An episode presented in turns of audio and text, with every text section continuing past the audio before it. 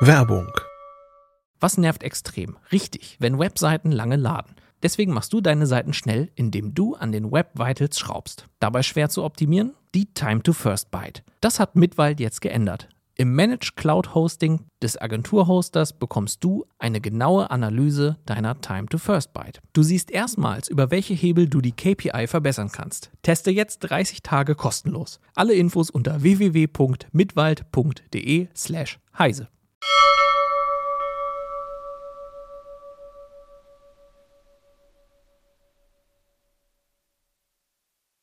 Roller sogar hierher gefahren seid. Ah, jetzt kommt erstmal unser Jingle. Leider der zur Heise Show. oh, naja. Ist das überhaupt ein echter? Ja. Das ist ein echter. Ja, herzlich willkommen bei CT Uplink Heise Show slash Maker Edition. Genau. Die Maker haben uns hier den, den Stand annektiert und haben hier äh, alles mit ihrem wir können ja einmal hier kurz die Detailkamera anschmeißen. Mit, mit unserem wirren, wirren Gebastel Ja, genau. Und zeig mal die Tische da hinten vor allem. Ja, da die geht aber nicht viel noch, weiter. Ja, ja, ich werde da, da hinten stehen auch noch Tische mit unseren Projekten. Äh, da wo der, Genau, Peter winkt. Mann winkt und da hinten, da wo sich was dreht, also da könnt ihr euch nachher auch noch angucken, was wir Genau. so haben. Ganz hinten, Carsten wartet auf äh, Teilnehmer im Lötworkshop. Wenn ihr also ein Makey löten wollt, Makey ist diese Figur hier, dann könnt ihr da nachher hingehen und für 5 Euro löten lernen. Ja, So. genau. Also so sieht das ja aus, so chaotisch. Und äh, wir machen jetzt einfach mal äh, so einen CT-Uplink, wo wir einfach mal die Maker-Themen äh, besprechen. Wen habe ich denn heute hier? Ja, mein Name ist Daniel an. Bachfeld, ich bin der Chefredakteur dieses wunderbaren Magazins hier, des Make-Magazins und sozusagen äh, Maker at Large. Ja, und ich, wir reden dann hier gleich und Daniels First, ne? das war jetzt nicht so höflich. Und du? Kein Problem. Ja. Äh, ich bin Helga, ich bin auch Redakteurin bei Make Magazin. Ich bin der Florian und bin auch in der Make als Redakteur. Und Ja, wer bist gut. du? Ja. Und ich bin Keno und ich bin in der CT-Redaktion und habe von eurem Maker-Kram natürlich überhaupt keine Ahnung, finde das aber natürlich hochinteressant und wir werden heute reden äh, einmal über das neue Cebit-Konzept, wie uns das hier alles so äh, gefallen hat oder auch nicht und äh, über allgemein die Themen, die ihr hier mitgebracht habt, die man sich hier noch angucken kann. Und äh, zum Schluss reden wir nochmal ganz explizit über diverse Mikrocontroller, wo man Genau, habe ich ein paar mitgebracht, kann. damit wir uns ein bisschen was ist angucken auch können. auf dem aktuellen Make-Heft vorne drauf. Das ist das aktuelle Heft, oder? Genau. Ja, Noch eine schön. Woche. Noch eine Woche, genau. Ja, aber wir reden erstmal über die Cebit, weil wir sind hier ja auf der Cebit. Für die, die es noch nicht so richtig mitbekommen haben, ihr seid ja auf der Cebit. Äh, wie hat euch das gefallen? Also das ist ja, die Cebit hat ja dieses Jahr ähm, ist ja ein komplett neues Konzept. Also sie findet nicht mehr im März statt, sondern im Juni und es soll jetzt ein Technikfestival sein. Helga, sag doch mal was. Sag doch mal was, Helga. Ja, also ich war noch nicht so häufig auf der CeBIT, muss ich ehrlich gestehen. Ich komme eher so von der Hannover Messe. Und, aber ist, nicht, ist äh, es dein erstes Mal? hier? Nee, das ist, glaube ich, mein zweites Mal Ah, auf okay. der CeBIT. Also ich bin jetzt nicht die, die, die einen großen Vergleich hat zu den riesen ähm, CeBIT-Veranstaltungen vor fünf oder zehn Jahren oder sowas. Also ich muss es schon sagen, es ist ein bisschen leer hier. Ähm, bei uns am Stand heute sind sehr schön viele Leute und es gibt auch so ein paar kleine Sachen, die ich immer sehr witzig fand. Ne, Florian und ich haben uns so den Fingernagel ähm, bedrucken lassen. Das Ah, ja. mal war lustig. Nicht, Genau, nicht einmal blau Detailkamera. geschlagen, nicht blau geschlagen, sondern äh, Wunderschön. mit, Toll, dem, ne? mit dem Plotter, mit dem Fingernagelplotter, Genau. ne? Der Genau. Drucker. Tintenpisser für die Fingernägel. Das, Deshalb geht ist- man auf die. Ne? Bei Delitta auf dem Außengelände kann man sich auch sein eigenes Foto in den Milchschaum reindrucken mit so Lebensmittel. Äh, Drucker. Ja, bei Intel gibt es sowas ähnliches, da kannst du deinen Fingersensor auflegen und dann wird noch per Kamera die Emotion aus deinem Gesicht gelesen und das Ganze wird dann in ein Bild konvertiert, äh, welches nicht gespeichert wird angeblich, wird nur per WLAN zum Drucker gesendet und dort kann man dann so ein schönes Bild ausdrucken, was auf eine Thermoskanne geklebt wird. Und das klingt alles super sinnvoll. Ja, Ja, es ist auch wirklich ein echtes Cebit-Thema. ja aber wie, wie fandst du die Cebit so? Super enttäuschend. Also Ja. ich meine, wenn ich mir den Stand hier neben uns angucke, ich sehe fünf Mitarbeiter und sonst gehende Leere. Ähm, vor zehn Jahren bin ich aus Berlin gekommen, da wurde man in Peine runtergewunken und parkte dann irgendwo 20 Kilometer außerhalb auf einer Ackerfläche.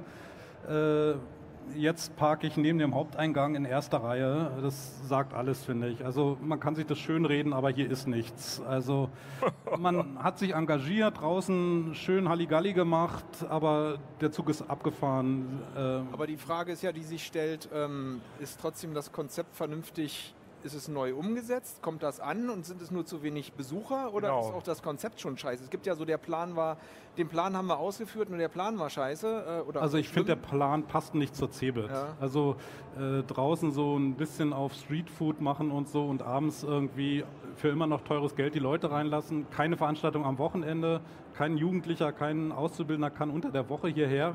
Äh, unter der Woche nee, ist. aber dafür gab es ja dieses Abendticket, ne? dass man Ja, aber trotzdem kostet es glaube ich 15 Euro und abends ist ja dann, die sind die Hallen zu, das heißt, ich kann draußen ja, Karussell fahren. Stunden. Ich glaube, du, du konntest noch, zwei, also, ja, also okay. du konntest um 17 Uhr rein. Und dafür hast du 15 Euro äh, Jan Delay und Digitalism und Kompressorhead. Kompressorhead. Ja, man hat ein bisschen Musik natürlich, aber ich, will ich hier eine Cebit sein oder will ich ein Street Festival sein? Also, äh, es ist ein verzweifelter Versuch, finde ich. Natürlich ist es schick, es macht auch Spaß draußen, aber ich finde, das passt nicht zusammen. Mhm. Das ist so verzweifelt versucht, hier noch Leute herzukriegen und einen neuen Touch zu geben. Bevor ich meine Meinung sage, will ich, äh, ja, ja also okay. Also ich, ich, ich mache ja die CeBIT jetzt auch schon seit 15 Jahren. Ähm, Natürlich ist das jetzt komplett anders. Äh, ich bin ein bisschen, bisschen ambivalent, was die neue CeBIT angeht. Also ich bin hier insgesamt dreimal rumgelaufen. Jedes Mal habe ich versucht, eine neue Sichtweise einzunehmen. Mhm. Ähm, das ist auch, glaube ich, deshalb so verwirrend, weil es unterschiedliche Hallen gibt, wo die Halle hier, ich muss es leider sagen, wir stehen auch hier, ist total dröge. Das ist hier alles so Business Solutions. Mhm. Dann gibt es Hallen, die sind wieder total hip, so Scale 11. Wo 25 bis 27. Genau, da ja. geht es so um Robotikthemen, um, um künstliche Intelligenz, äh, Startups präsentieren. Genau, das ist wieder cool, das passt dann noch zum Außenbereich. Dann kommt man wieder in die Halle, wo äh, investieren in Indien und, und so eine Sachen oder in Italien und wo man dann denkt, okay, jetzt bin ich in einer coolen Halle, jetzt bin ich gerade in Halle 11 da vorne, wo die ganzen äh, aus Shenzhen sind. Das ist ja ein Desaster Fenster da vorne. Und ähm, ich würde sagen, wenn man jetzt die coolen Hallen nochmal nimmt und mit dem Außengelände und das vielleicht nochmal äh, erweitert, dann könnte die Cebit auch künftig weiterleben, weil auch was wir hier alles sehen, das sind alles keine haptischen Sachen mehr. Man ist früher auf die Cebit gegangen, um irgendwas zu sehen, ja, anzufassen. Genau. Hier sehen wir nur noch Cloud, IoT, das kann ich nie da kann ich naja, nicht und, und, und, irgendwelche, keine Ahnung, irgendwelche SAP-Abrechnungssysteme genau. äh, oder so. Ja. Aber das, also bei mir ist es so, ich war, äh, wie alt warst, wart ihr, als ihr das erste, also du warst, warst jetzt erst das zweite Mal da, aber ich war irgendwie 14 oder so, als ich das erste Mal ja, auf so in dem Dreh, genau. Ja. Also vor ungefähr 70 äh, Jahren. nee, Ach, aber äh, das war damals, genau, also in den 90ern war die Cebit halt, das war absolut für jeden Nerd, war das Place to be, weil es gab da die ersten VR-Sachen, die total abgefahren sind. Ja, ich stand am Amiga, stand, da stand man genau. in, zehnter Reihe und es war knackevoll, die mussten die Hallen schließen, weil drinnen zu viele Leute waren. Genau, das da war, da war was zu erleben, da waren Neuerungen zu sehen. Ähm, das war das erste Mal, dass man einen Amiga oder einen Atari anfassen konnte. Äh, so war das. Da ja, außer, außer beim Horten, da konnte man den auch immer anfassen früher. Vielleicht also noch der eine oder andere. Auch das ganze Jahr darauf gefreut und dann diese Silicon Graphics Workstations. Ja mit den ersten tollen, fast fotorealistischen Grafiken und so. Ganz toll. Aber dann ist ja so graduell die Cebit immer businessorientierter geworden. Und ich muss persönlich sagen, dass ich in den letzten Jahren, ich war dann ja auch beruflich die, die letzten zehn Jahre jedes mhm. äh, äh, Jahr da. Äh, und es ist, ich finde es für mich wirklich auch immer langweiliger geworden. Und ich muss sagen, dass ich den Versuch auf jeden Fall sehr gelungen und mutig fand, dass man sagt, okay, so geht das nicht mehr weiter, das ist eine reine mhm. äh, Business-Heini-Messe, wir wollen jetzt mal wieder ein bisschen was, was anderes machen, aber deine Kritik, dass das nicht so gut zusammenpasst, das äh, das kann ich auch so stehen also lassen. Ich glaube auch, das Problem war, das so, äh, dass, dass, einige Hersteller gar nicht mitgezogen sind. Ich glaube, die CeBIT hat ja auch im Vorfeld die größeren zumindest Aussteller gefragt, äh, würdet ihr mitziehen bei dem neuen mhm. Konzept? Ich glaube, viele von denen haben ja gesagt, aber wenn man hier in der Halle ist, man hat nicht den Eindruck, dass die ein neues Konzept oder ihr Konzept an das neue Konzept der nee, CeBIT angepasst haben. Da hat sich nichts geändert. Das, das sind die gleichen so Monitore, wo genau. ein Vertreter steht und sein spezielles Programm ja. verkaufen will. Richtig, und aber ich meine, das kann man halt der CeBIT nicht unbedingt vorwerfen. das kann ne? man nicht. Das ist halt so. Na doch, sie haben es halt lange vorgelebt so, nicht? Sie wollten nur die Businesskunden, sie wollten nur diese ähm, ja, B2B-Sachen haben, sie wollten nur Anzugsträger haben. Ähm, der Nachwuchs wurde rausgeschmissen Doch, das kann man auch der CeBIT vorwerfen, dass die Aussteller jetzt nicht von heute auf morgen umswitchen können. So ein Stand kostet auch viel Geld und muss lange vorbereitet werden. Ja, hast recht. Ähm, da hilft es nicht, jetzt hier ein paar alte Stühle hinzustellen und ein paar Birken und ein neues Flair äh, also wenn sie durchhalten, müssen sie noch ein paar Jahre durchhalten. Und, und überall Paletten. Überall ja, genau. Holzpaletten ist ja der große Trend. Und hier ähm, bunten Stühle natürlich. Ne? Ja, das nicht? ist auch so aber, ähm, Silicon Valley. Aber schlimm finde ich halt einfach, du gehst durch die Hallen und siehst ganz viele Freiflächen auch. Ja, ja. Und oder Flächen, wo sie auf einmal ein paar Stühle hinstellen und eine Sitzecke machen. Äh, früher wären die Flächen viel zu teuer gewesen, das hätten die sich gar nicht leisten können. Und jetzt ist ein krampfhafter Versuch, die, die Leere zu füllen. Mhm. Ähm, aber haben wir da eine Vision für die CeBIT? Also die nächstes Jahr ich, noch? Ich will nur noch einmal kurz äh, äh, darauf eingehen, weil ihr sagtet ja, dass es sehr leer ist und äh, ich glaube, dass das heute wirklich ein Extremfall ist, weil ich glaube, dass viele Leute schon abgereist sind, die irgendwie äh, äh die ganze Woche beruflich hier waren und deswegen nach Aber Hause. Dienstag also, war ich auch hier mit Helga und das. Dienstag fand ich es nicht so, fand ich es ein bisschen voller schon auf jeden Fall. Naja, vielleicht ein bisschen voller, ja. Also an den Nebenständen ja, das stimmt schon. Das war schon, also es, da war, da war da schon war mehr los, aber es war nie voll. Ja, okay. Nicht? Auch die Parkplätze ums, ums Gelände sind ja alle leer. Ja, also. Okay. Ich, ähm, also wenn wir ein bisschen gucken, was sie noch machen müssten, was ich auch ein bisschen schade fand, ist, ne, wir sagen, wir machen das für die Jugendlichen wieder, wir gehen eigentlich ein bisschen zurück zu dem, was anfassbar ist, mhm. aber dann haben wir zum Beispiel draußen eine Twitter-Wall und ich dachte so, das ist jetzt auch schon wieder fast zehn Jahre alt, die Idee. Warum haben wir keine Instagram-Wall so ungefähr? Na, ich meine, wir wissen das alle irgendwie. Jeder redet darüber. Snapchat, Instagram, die Kinder machen das alle. Und dann gibt es eben nur so ein paar Stände, wo wirklich was ist, was man anfassen kann, wo man dann auch sieht, dass viele Leute davor stehen. Und bei dem Nageldrucker zum Beispiel, da war auch immer relativ viel, viele Leute, viel zu sehen. Und ähm, ich glaube, na, das, das muss man den Leuten dann wirklich natürlich verkaufen, die brauchen ein bisschen Vorlauf, aber die CeBIT selber könnte da auch noch ein bisschen mehr Vorbild tatsächlich wieder sein mhm. und da wirklich schon vorangehen. Ich meine, man macht es ein bisschen, dann sind Freiflächen auch nicht schlecht, wo die Leute eben mal sitzen können und das hochladen können und eben nicht immer nur im Gedränge stehen. Das, ich, das finde ich jetzt nicht das Schlimmste, weil es gibt ja einige Leute, die auch sagen, ah, endlich ein bisschen Platz. Ja, ja genau. Super, ne? Und auch die Größe, das, also es sind ja, ja, ungefähr die Hälfte der Hallen ist ja nicht bespielt, sondern es ist ja jetzt eigentlich sozusagen nur noch das Rondell um, ja. diese, um diese Freifläche. Und das finde ich ehrlich gesagt ganz angenehm, weil also in den 90er Jahren war die CeBIT, das war so ein Giganto. Äh, Natürlich, Ding. aber andere Sachen verpatzen sie. Also ich sage einfach mal WLAN. Also es ist die weltgrößte CeBIT, äh, Computermesse und ich habe hier kein WLAN. Äh, also geht, geht nicht. Geht, geht nicht. Also ich meine, das, das ist etwas, was heutzutage sein muss. WLAN. Und zwar kostenlos den ganzen Tag ja. und äh, in jeder Halle problemlos und nicht irgendwie draußen so ganz peinlich WLAN, Hotspot, Schilder und dann stehen da drei Leute und dann geht es da immer noch nicht. Die WLAN-Insel. Ähm, genau, so, so, wie die Raucherinsel. Ja. Ähm, was, was würdet ihr denn sonst noch konstruktiv verbessern bei der Also ich denke zum Beispiel auch, ja, die Aussteller müssten natürlich neuer, moderner mitgehen. Also Facebook ist hier, der Facebook-Stand, das ist das Einzige, was da gut ist, ist der Kaffee. Äh, auch da denke ich, das ist eine vertane Chance. Also gerade Facebook ist in aller Munde, die haben gerade voll den Gegenwind bekommen und der Stand ist langweilig wie eh und je, so als hätten sie es gar nicht nötig. Ja, du kannst äh, bei Oculus äh, kannst du die Oculus Go ausprobieren. Aber ja, da drüben ist eine ganze Halle voll. Äh, aber ist ja direkt nebenan. Ja, ich meine, es ja, ist nebenan, aber wer, wenn ich Facebook höre, denkt an Oculus. Also das ist so, ja. da fehlt der Teil von Facebook, mhm. der in aller Munde ist. Ja, genau. Und die zeigen mir dann irgendwie so ein bisschen, wie cool sie sind und was für tolle Cloud-Apps sie haben. Äh, ja, aber genau vor denen habe ich ja eigentlich Angst mittlerweile. aber die ja. wollen sie mir verkaufen und auf Jugendliche gehen die da gar nicht ein. Also ich denke, da müssen die Aussteller auch noch viel selber über ihren eigenen Schatten springen. Aber vielleicht gibt es ja auch gar keinen Ausweg in dem, in dem Zusammenhang. Vielleicht ist es ja auch wirklich das Ende der CeBIT. Also wenn ich mal eine Empfehlung abgeben darf an die CeBIT-Veranstalter, ich hatte mich auch am, mit Andreas Stiller, unserem alten Prozessorflüsterer, am Dienstag unterhalten und der hat ja äh, so den Rückblick, wann das alles angefangen hat. Und früher, vor 86, war die CeBIT ja in Halle 1 als Anhängsel zur Hannover Messe. Und dann ist das immer größer geworden und Computer war ein eigenständiges Thema. Mittlerweile ist, das, ist der Computer ja nur noch Mittel zum Zweck. Keiner interessiert sich jetzt mehr oder bastelt mit Computern nur um des Bastelns willen. Mhm. Und vielleicht ist einfach der Weg jetzt äh, so weit gegangen, dass man sagt, man muss einfach diese, diese hippen Sachen oder diese interessanten Sachen in die Hannover Messe zurück integrieren. Weil ich fand die letzte Hannover Messe fand ich ehrlich spannender als die CeBIT. Da war mehr über künstliche Intelligenz, mehr Showcases zu Robotik. Das hier war alles statisch. Vielleicht ist es das die Verknüpfung der Software und der Hardware, der, der physischen Ebene mit der anderen Ebene. Vielleicht ist das, um äh, die beiden Sachen zusammenzuführen, mit dem hippen Teil draußen. Plus Ideen-Expo, die finde ich ja immer super. Die Ideen-Expo? Die Ideen-Expo. Ähm, die finde ich ja Jetzt ganz muss ich klasse. dir den Mund zuhalten, aber egal. Okay.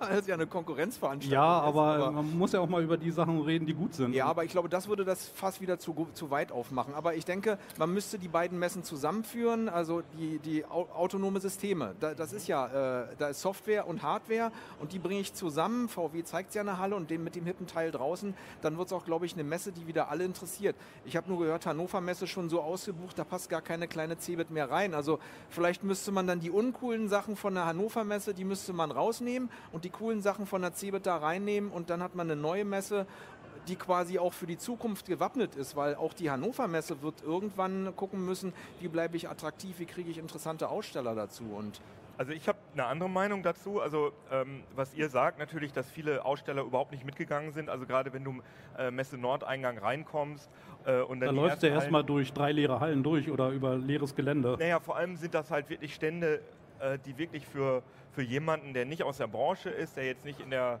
Finanzdienstleistung oder äh, was auch immer da passiert, ist, ist das wirklich absolut langweilig.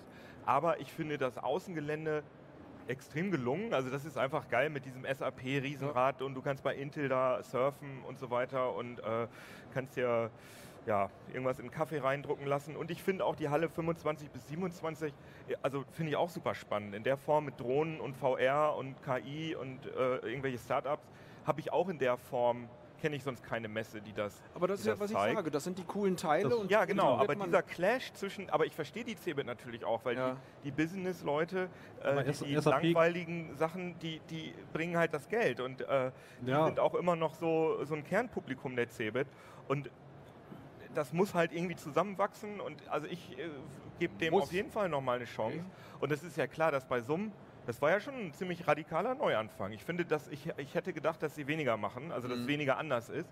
Dass das beim ersten Mal super klappt ähm, naja, und so angenommen anders, wird, ist ja auch sieht, unwahrscheinlich. Es sind ja auch nur ein Drittel der Hallen belegt und die Hallen an sich sind ja schon, also sozusagen, äh, man hat ja schon sehr viel gemacht.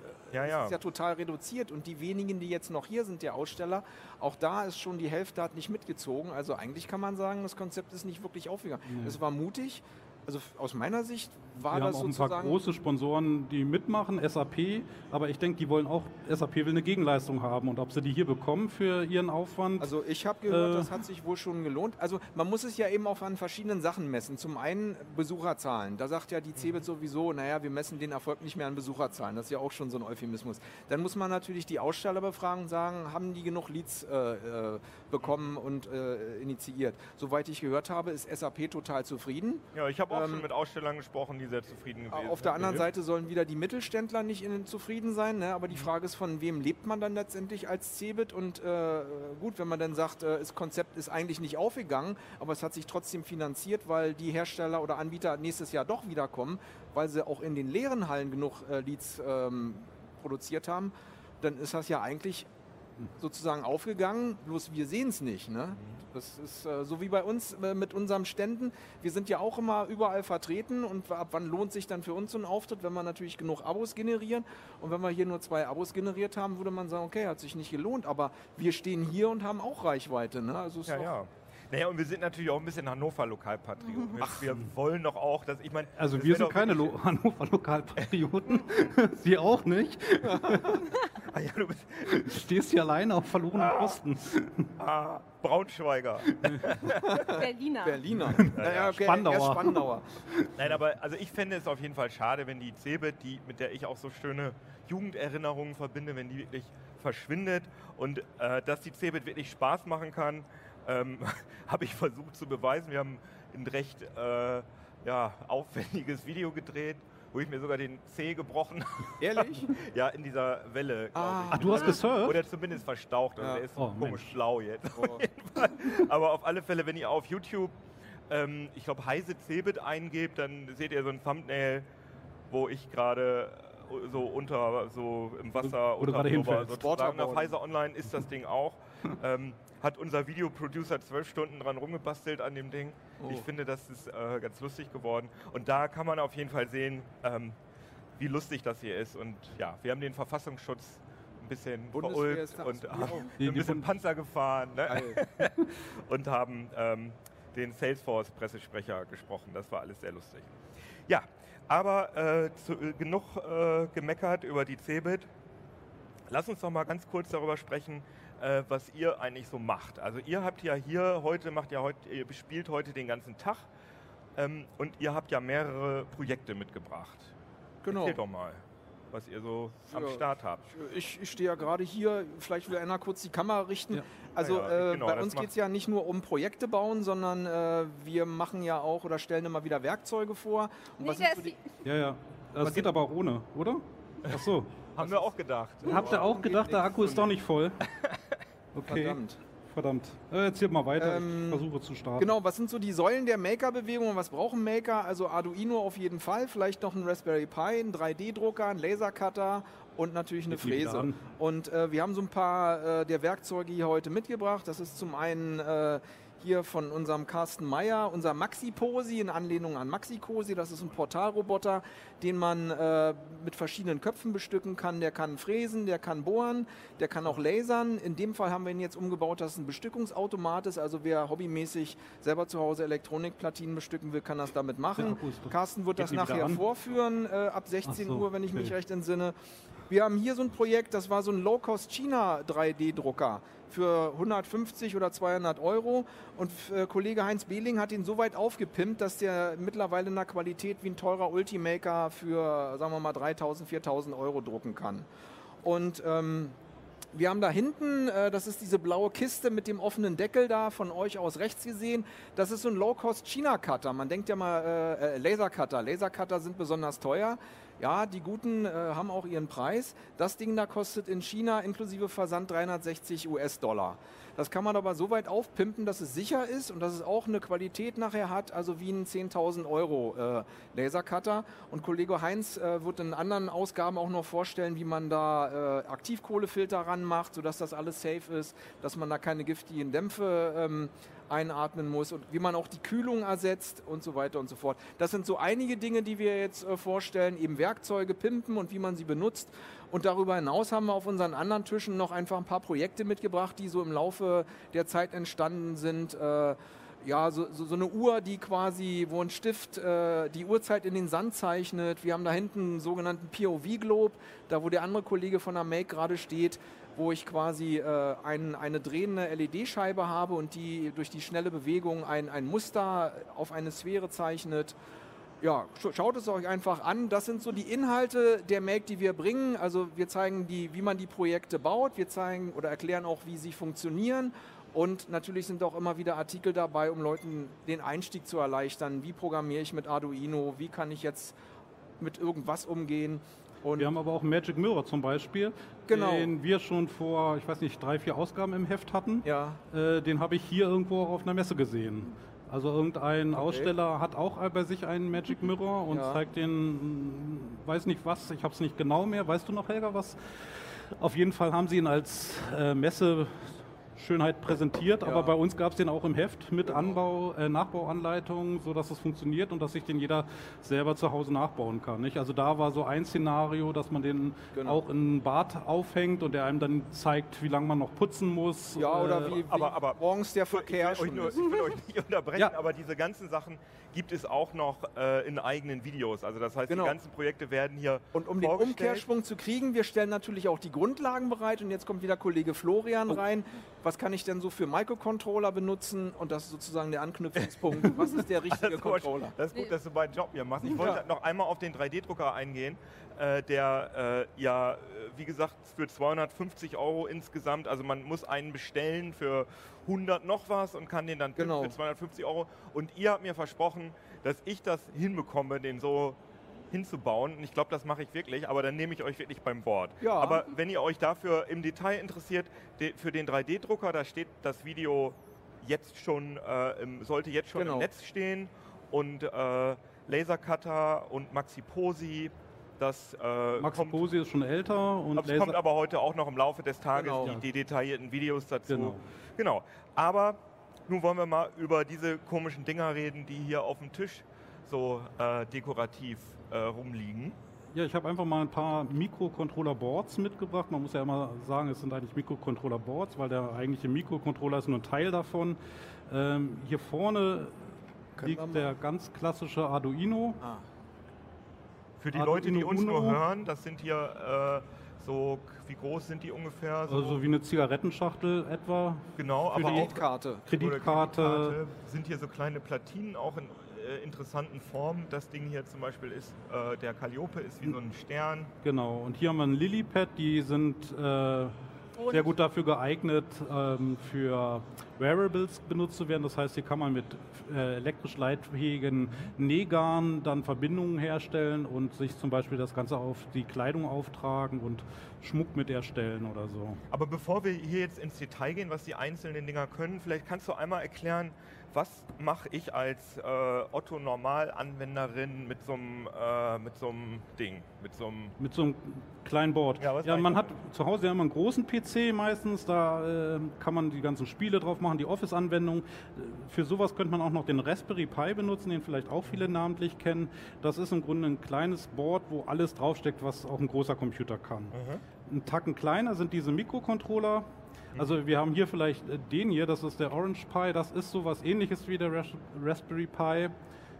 Ähm, auch da steckt ein sehr leistungsfähiger Prozessor drauf und man hat halt auch alle Anschlüsse hier zum Beispiel halt für Netzwerk, für USB. Mhm.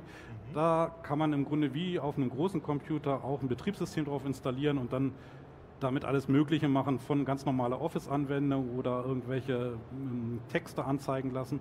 Mikrocontroller, die kleinen, die haben wesentlich weniger Leistung, mhm. das heißt, die haben auch keinen Grafikausgang, haben, wenn eine USB-Buchse wie der Arduino Uno, ist die dann nur dazu da, um mit Spannung zu versorgen, nicht um irgendwelche Geräte anzuschließen.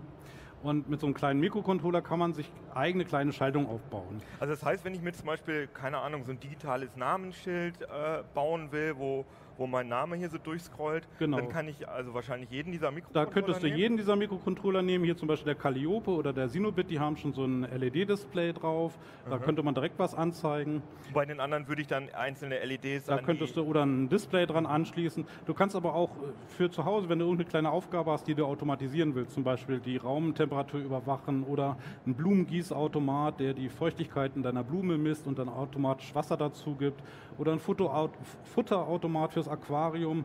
Das gibt zwar alles auch schon fertig, aber manchmal hat man so eine Idee, ah, ich will das doch ein bisschen anders haben, ich möchte da meine Wünsche verwirklicht haben. Mhm. Dann kann man das manchmal sehr einfach selber programmieren und man schließt dann an diese Mikrocontroller noch ein bisschen Elektronik an, vielleicht eine Pumpe oder so oder eine LED halt und dann kann man damit selber eigene Projekte entwickeln. Und das funktioniert dann konkret so, dass ich ähm, dieses Pro, äh, dieses Projekt mir natürlich erstmal auf elektronischer Weise überlege, was will ich da anschließen an diese, an diese Pins und dann, dann geht es aber, weil es halt ein Mikrocontroller ist, dann muss ich auch eine Software bauen. Dann baue ich also, dann schließe ich das wahrscheinlich an meinen Rechner an und spiele da ein Skript gibt ganz unterschiedliche Ansätze. Natürlich bei uns in der Make ist es ja immer so, wenn wir ein Projekt vorstellen, dann stellen wir das als Komplettpaket vor. Das heißt, wir zeigen die Elektronik, ähm, sagen genau, wie diese Elektronik funktioniert, sagen, wo bekommt man die Teile, die man braucht, wie muss man die zusammendengeln, damit das alles ähm, zusammenspielt. Bei uns gibt es dann auch die Software immer zum Downloaden, sodass man die dann nur drauf spielen muss. Da muss man dann gar nichts mehr programmieren. Mhm. Aber man kann natürlich, und dann kann man auch in verschiedenen Programmiersprachen programmieren. Also es gibt ganz einfache Programmiersprachen, die auch für Kinder geeignet sind, Blockly oder Scratch. Da schiebt man einfach kleine Grafiken zusammen. Das kennt vielleicht einige auch vom Lego äh, Mindstorms programmieren.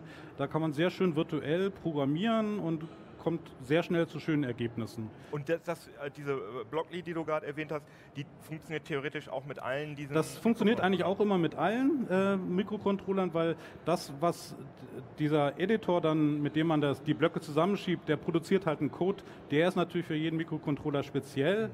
aber das macht das Programm unter der Haube. Da hat man nichts mit zu okay. tun. Man sagt einfach nur, macht das dann für den und den Mikrocontroller oder für das Board fertig und dann sollte das eigentlich auch automatisch gehen. Ah, ja, okay. Und in der Regel sind die heute auch so anwenderfreundlich, dass das halt auch so klappt. Und dann spiele ich sozusagen den Code ein, den ich äh, programmiert habe auf den Mikrocontroller, habe da meine, äh, im äh, Beispiel dieses Namensschild, habe da die LEDs äh, dran gelötet und dann muss ich da nur noch eine Stromquelle dran anschließen und dann läuft das so vor sich hin und genau. dann habe ich sozusagen, ja, habe ich ja ein fertiges Produkt sozusagen. Dann kann ich das auch so lassen, Dann das könntest du dann auch so lassen. Anschließen. Ganz genau, nicht? Also hier ähm, bei so einem ähm, Board, wo zum Beispiel schon LEDs drauf sind, mhm. fehlt jetzt nur der Batteriehalter, aber dann könntest du dir das auch hier annähen oder mit einer Sicherheitsnadel ranmachen und das läuft dann autark und, und von jedem PC. Flash-Speicher dieser, dieser Mikrocontroller. Das heißt, auch wenn der keinen, keinen Saft mehr hat, dann bleibt die Software, die ich da drauf gespielt habe, die bleibt da drauf. Genau, das ist im Grunde so ein bisschen wie ein USB-Stick. Da bleibt ja auch das drauf, was man drauf gespeichert hat.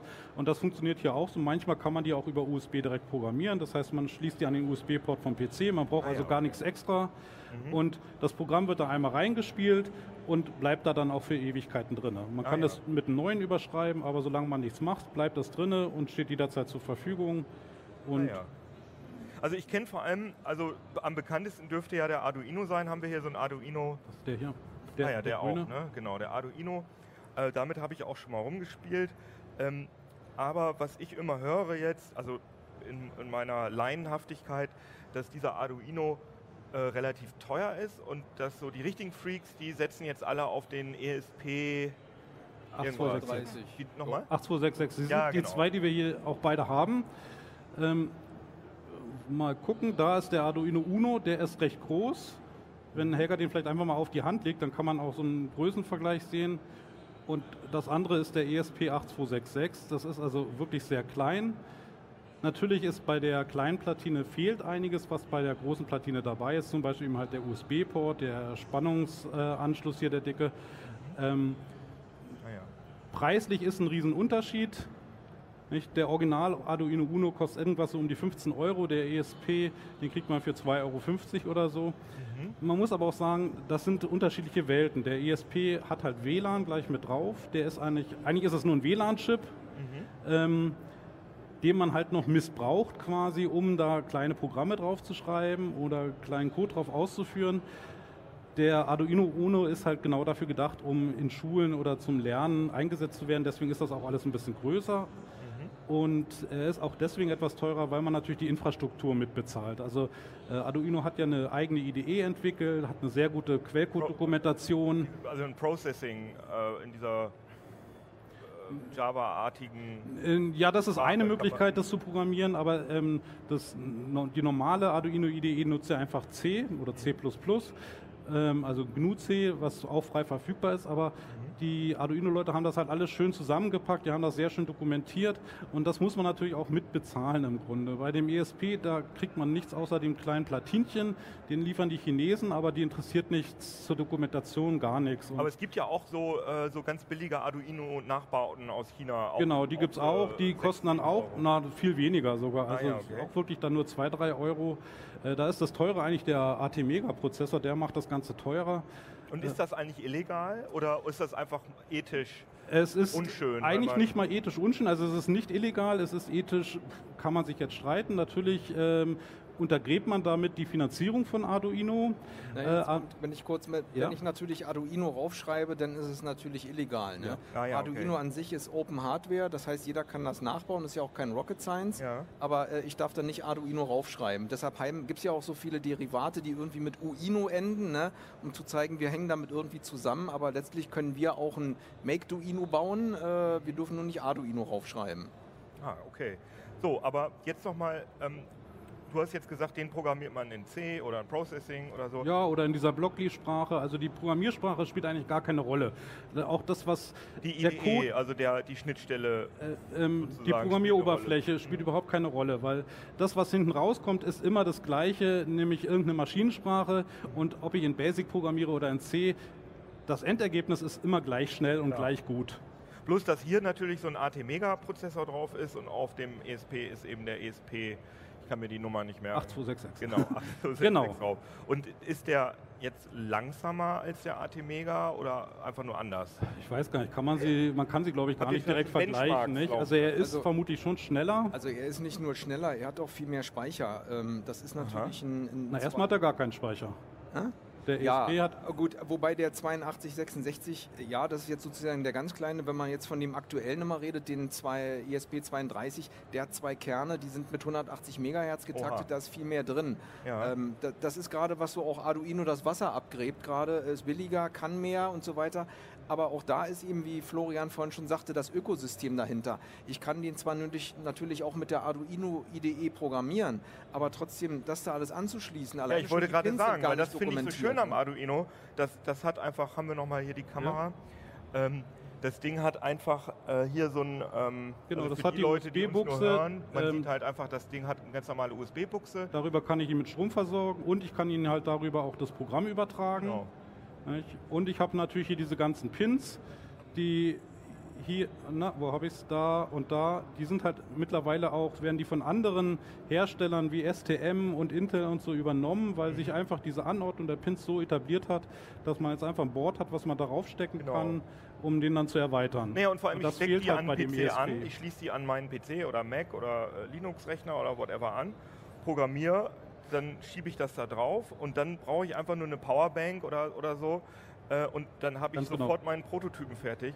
Und bei diesem ESP wüsste ich jetzt auf die Schnelle nicht, wo würde ich dann jetzt überhaupt Saft rein. Ist eigentlich auch nicht viel komplizierter. Es sieht nur ein bisschen anders aus. Es sind halt sehr wenige Pins an diesem. Das ist ja auch nur ein Breakout-Board für äh, die minimalistische mhm. Anwendung. Also aber den muss man über einen FTDI-Chip dann programmieren. Da muss man quasi jetzt noch einen USB. Genau, da fängt jetzt nämlich schon los. Das ist so ein USB-to-Serial-Adapter, den man da anschließen muss, um ihn zu programmieren. Das ist auf dem Arduino alles schon drauf Aha. und eben auch so ein Chip drauf, der schon die Treiber in Windows drin sind, sodass ich gar nichts mehr machen ja, genau, muss. Richtig. Während bei den China-Klonen sind dann nämlich nicht diese USB-Treiber-Chip drauf, sondern so andere. Und da gibt es dann wieder ein Treiberdrama, ah, ja. weil die nicht bei Windows mit dabei sind. Deshalb ist immer hier mit anschließen und geht und alles andere ist irgendwie erstmal Gefrickel, Geraffel und Geweine. Also für einen Anfänger würde ich auch immer den teuren Arduino Original empfehlen, ja. wenn man einfach keinen Stress hat. Das, das funktioniert out of the box. Wir hatten letztens auch ein paar Probleme mit den Arduino Nanos. Äh, da hatten sie den Bootloader geändert, aber das ist schon sehr speziell. Äh, wenn man so einen China-Klon kauft, der natürlich sehr billig ist, hat man aber als Anfänger eventuell Probleme, die man vielleicht nicht haben müsste, wenn man sich wirklich da erstmal einmal ein bisschen mehr Geld ausgibt und dann aber, funktioniert das. Aber gibt es dafür sozusagen ähm, äh, Noob-Adapter oder so, wo ich den reinhänge und dann die gleiche Infrastruktur sozusagen habe wie beim Arduino, dass ich also zumindest einen USB-Port habe? Das ja, das sind dann diese Entwicklerboards, also Node MCU heißt das. Aber auch da habe ich das Problem, dass es dann wieder mit den fehlenden Treibern sind und dann muss ich da wieder nachfrickeln. Und das ist, wir hatten jetzt einige Projekte im Heft, die genau mit so ESP, also mit so Entwicklerboards waren und da war immer alle so, wo kriege ich denn die Treiber her und die gehen nicht und deshalb The Trend ah, is ja. your friend und das ist einfach Arduino Original, ne? Also es gibt den ESP auch schon auf einem Board, was ein bisschen ähnlich ist wie der Calliope, das sich auch richtet an ähm, Grundschulkinder. Das ist rund, wir haben es leider nicht mitgebracht Für heute. Hörer, das ist dieses Sternchen-Ding. Genau, genau wobei, also der, der andere Chip, das andere Board heißt Knivelino und ist aus Luxemburg und ist so ein ähnliches Platinchen und auch mit dem ESP-Chip da drauf.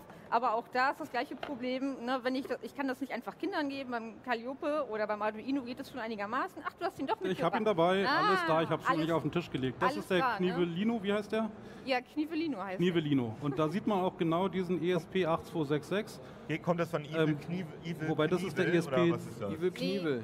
Das ist ähm, aus äh, Luxemburgisch und das heißt auch basteln und bezieht sich auf äh, mit Lino auch wieder auf Arduino und auf dieses ähm, den Löwen als Wappentier Luxemburg. Ach, Knieveln heißt auf Letztenburgisch Fummeln. Basteln. Basteln. Ja, ah, ja, genau. Okay. Also, also ein Bastellöwenboard. ja, das hat auch wieder, also hier habe ich auch einen USB-Anschluss dann schon dran. Ich habe ein paar ähm, äh, hier Ports, äh, Pins, die rund sind, die man auch annähen kann, wie die zum Beispiel. Ich habe so ein kleines LED-Display, was ich auf den anderen Boards habe und die Taster und noch eine bunte LED. Aber auch da ist das Problem, ich schließe es an und dann muss ich erstmal wieder ähm, Treiber runterladen, Adminrechte haben. Das ist leider noch nicht so geeignet für Kinder. Ah ja, okay. Also das ist das, wo Arduino wirklich die Nase vorn hat. Und, aber wie entscheide ich das denn jetzt? Wenn ich irgendein Projekt machen will und es gibt diese Vielzahl der Boards, ich hatte gesehen, in einer Make hatte die auch ähm, äh, das von dieser äh, Shenzhener Makerin, ah ja, das ist es. Wie heißt das? Sino, genau. Ja, Sinobit, genau. Moment, ich habe ja noch äh, hinten was drauf, das gehört, muss da nicht hin. das klingt alles sehr interessant. Also gerade hier, weil, weil man hier schon diese LED-Matrix da drauf hat und wahrscheinlich direkt äh, ja, Grafiken sozusagen darauf ausgeben kann. Aber wie, wie entscheide ich das? Welches, äh, was für ein Gerät ich da nehme? Gibt es da so eine Entscheidungs- Matrix oder Na, so? Ich, ich glaube, als allererstes musst du dir auch überlegen, was will ich überhaupt machen. Und die meisten Leute, die vorher gar keine Ahnung haben, würde ich empfehlen, sollten vielleicht sowieso erstmal schauen, dass sie sich grundsätzlich damit vertraut machen, mit kleinen Sachen anfangen, mit ich lese einen Sensor aus und lasse eine LED blinken mhm. und dann kannst du eben zu den größeren Projekten gehen und dann kannst du wirklich schauen, welches Board brauche ich eigentlich. Ne? Ähm, und da kommt dann aber auch hinzu, selbst diese Boards, die eigentlich zum Beispiel für Kinder geeignet sind, sind nicht unbedingt immer einsteigertauglich, wie wir eben schon gesagt haben. Arduino ist dann immer eine gute Wahl. Und dann gibt es bei, wenn wir jetzt nur bei Arduino sind, wir hatten ja auch Massimo Banzi heute hier, der davon erzählt hat, was für eine große Bandbreite die haben. Da mhm. gibt es eben inzwischen auch schon alles Mögliche an Boards. Massimo Banzi redet gleich auch noch mit dir über wir Arduino. Ne? Wir also, ich glaube, das Wichtige ist einfach, sich gar nicht erst überlegen, was brauche ich, was kann ich alles, was wird es, loslegen einfach ein Board nehmen und erstmal eine LED blinken lassen oder so.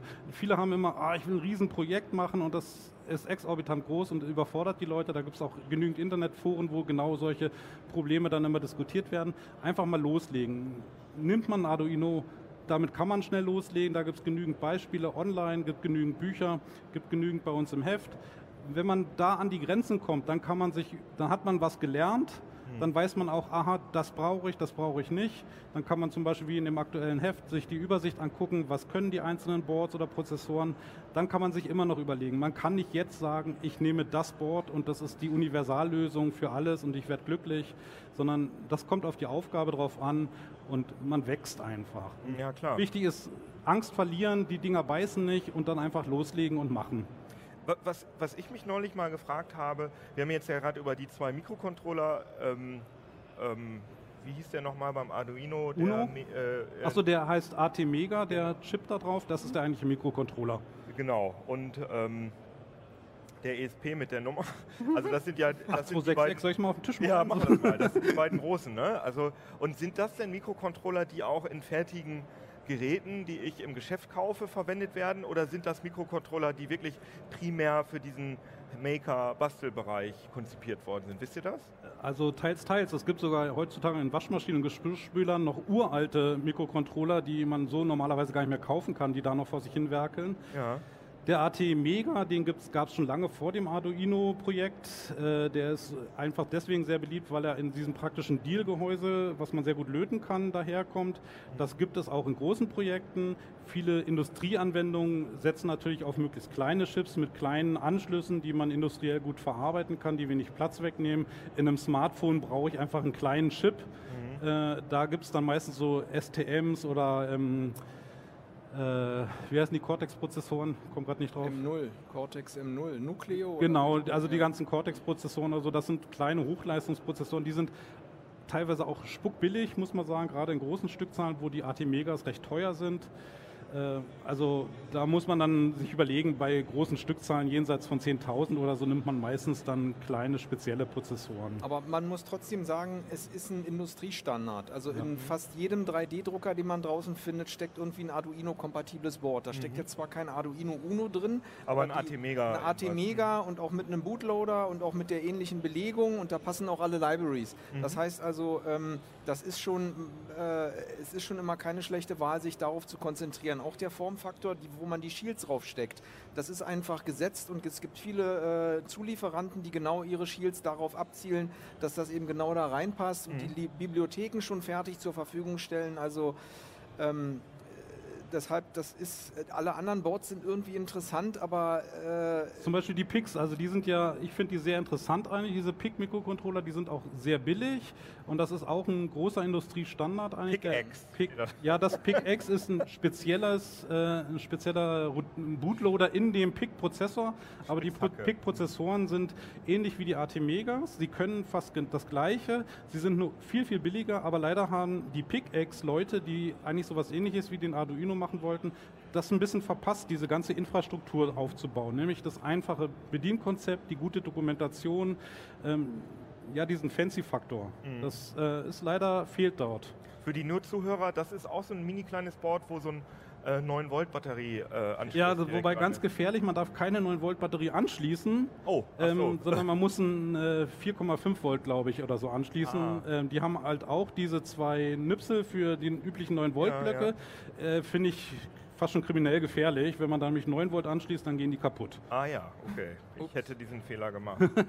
ähm, ja, auch sowas, was eben halt bei Arduino nicht vorgekommen wäre, vermutlich. Mhm. Nicht? Die hätten das dann schon so gemacht, dass man eben halt nicht aus Versehen was Falsches anschließt. Naja, aber die Idee, dass da direkt schon so ein äh, Batterieanschluss dran ist, finde ich. Das ist super, aber dann hätte man halt dafür sorgen müssen, dass man auch eine 9 Volt Batterie anschließen kann. Mit einer kleinen Schutzschaltung wäre das gar kein Problem. Ja. Aber genau so eine kleinen Details, die fehlen halt. Klar. Aber wir haben jetzt ja über die Mikroprozessoren geredet und wir haben auch schon am Anfang über Raspberry Pi, über diese, die nennen wir, nennen wir die Kleinstcomputer mhm. oder wie nennt ihr die, um die Single, Single Board Computer, ja. Wo, wo da kann, die kann man ja auch, ja genau, da kann man ja auch einfach äh, Linux drauf spielen und die zum Beispiel als Desktop-PC theoretisch benutzen. Da ähm, ist ja ein ARM-Prozessor drauf. Da ist ja so ein Prozessor drin, wie, wie er im Moment äh, ja, Meistens, in, ja. So, ja, in, in jedem 99,9 Prozent aller Smartphones oder auch in etwas aufwendigeren technischen Geräten drin ist. Wie unterscheidet sich denn so ein ARM-Prozessor von diesen Mikroprozessoren, von denen wir geredet haben? Da ist ein Betriebssystem drauf auf den ARM-Dingern. Das heißt also aber auch, aber auch äh, jetzt nicht nur also nicht nur äh, äh, in Sachen Betriebssystem, sondern auch in Sachen Leistung ist das doch das sind, ja, das sind, das sind keine oder? Welten. Ich meine, äh, ein normales Smartphone, wie es da liegt, das hat irgendwie die Leistungsfähigkeit von, von Desktop-PC von vor ein paar Jahren. Also mhm. das, das kann man gar nicht miteinander vergleichen. Aber äh, das kommt eben auch darauf an, was, was will ich machen. Hier mit dem Arduino kann ich jetzt zum Beispiel, da kann ich keine Webcam anschließen, um irgendwas zu machen. Ne? Das kann ich natürlich dann an so einen Raspberry Pi, kann ich das äh, prima anschließen. Das hat ja sogar, da ist ja sogar ein HDMI. Äh genau, da ist alles dran und ähm, aber das ist eine ganz andere Anwendung. Also das ist im Grunde genommen ähm, ja, eigentlich ein Linux-Rechner, bloß in klein. Nun kann man eben mit Linux sehr viel schön machen, mit Open Source und man kann ganz viel anschließen. Und der Unterschied zum normalen Linux-Rechner ist eben, ich habe diese ganzen GPIOs, das sind diese digitalen Ein- und Ausgänge, also diese Pfostenleiste, mhm. wo ich dann Dinge anschließen kann, um etwas zu schalten oder um Zustand einzulesen. Genau wie man das ja beim Arduino auch hat. Genau, ne? wie ja. man das da auch hat. Ne? Und das, das ist jetzt der Unterschied. Die Hürde ist eben immer noch, ich muss mich bei einem Raspberry Pi, muss ich das ganze Linux-Hintergrundwissen haben. Das muss ich mhm. hier nicht haben. Ich muss mich hier rein auf die Arduino IDE und die Bibliotheken konzentrieren. Da muss ich erstmal noch ein Linux können, ich muss ein Linux installieren. Ich muss das passende Linux finden. Das passende, ich muss mit einer Shell umgehen können, dann muss ich da vielleicht mit Python noch programmieren können oder irgendwas anderes. Und, und die Leistungsaufnahme ist wahrscheinlich auch anders, oder? Ja, oder die, ist die, ist höher, wenn man sie natürlich voll auslastet. Wenn ich natürlich WLAN, Bluetooth, USB alles gleichzeitig nutze, frisst das natürlich mehr. Okay. Äh, die Prozessoren können auch sparsam arbeiten, nicht? Ähm, aber man will das ja gar nicht. Diese leistungsfähigen Prozessoren will ich halt nutzen, weil ich will ja dieses externe Equipment nutzen. Mhm. Wenn ich nur eine LED blinken lassen wollen täte, bräuchte ich keinen High-End-Rechner mir dahinstellen. Ja, sondern man will ja da eine Kamera anschließen und man will ja die Bilder dann vielleicht auch per WLAN irgendwie weiterschicken oder eine Bilderkennung drauf laufen lassen. Das sind rechenintensive Prozessoren. Das, das ist genau so ein Punkt. Ich meine, also hiermit kann ich prima einen Roboter fahren lassen. Mhm. Da mache ich äh, zwei Motoren schließe ich an, dann nehme ich einen Ultraschallsensor äh, und dann, wenn, sag ich mal, irgendwie der merkt, ich bin 30, 30 Zentimeter von einem Objekt entfernt, dann kann ich damit prima was schalten. Mhm. Ne, funktioniert gut. Wenn ich mir jetzt sage, das reicht mir nicht mehr, Roboter, der irgendwie ein Hindernis ausweicht, sondern ich will zum Beispiel eine Objekterkennung haben oder ich will eine Gesichtserkennung Spracherkennung haben. Das kriege ich hier nicht mit hin. Mhm. Dann muss ich eben zum Beispiel einen Raspberry Pi nehmen und muss dann mit so Bibliotheken rumbasteln, dass er einem Gesicht oder einer Person folgt oder QR-Text erkennt und so weiter. Also sogar über die Cloud, eine Cloud-Lösung anwenden. Genau. Und das sind dann eben Welten, da muss man sich entscheiden, wo, wo will ich, was will ich eigentlich machen damit. Aber äh, nochmal abschließend, super interessant, aber nochmal abschließend, dass wir ein bisschen den Praxisbezug kriegen. Vielleicht könnt ihr ja mal kurz erzählen, was sind so eure Lieblingsprojekte, die man mit solchen Mikroprozessoren, also konkrete Projekte, die euch jetzt gerade so einfallen, die man damit gemacht hat, die man damit machen könnte, die ihr damit gemacht habt? Irgendwas, Höger. damit man sich ein bisschen vorstellen kann, wozu das überhaupt gut ist. Katzenklappe. Stimmt. Äh, ja, ich glaube, also die, um es mal deutlicher zu sagen, die Grundidee oder die, das ähm, das Grundprinzip von so einem Mikrocontroller ist, dass ich an diesen Pins eben etwas anschließe. Einmal sowas, was, was Daten reinbringt, zum Beispiel einen Sensor. Das heißt, ein Projekt, was ich neulich äh, mit ähm, bei einem Workshop gemacht habe, waren ähm, Mutter und Tochter, die haben einen Temperatursensor genommen und an so ein Lilipad angeschlossen. Mhm. Da kommen halt Daten rein. Ja, der Sensor liest aus, wie warm ist es hier gerade. Und dann an der, kann ich außerdem wieder Dinge anschließen, die halt Daten herausgeben oder die eben Dinge steuern, die draußen sind.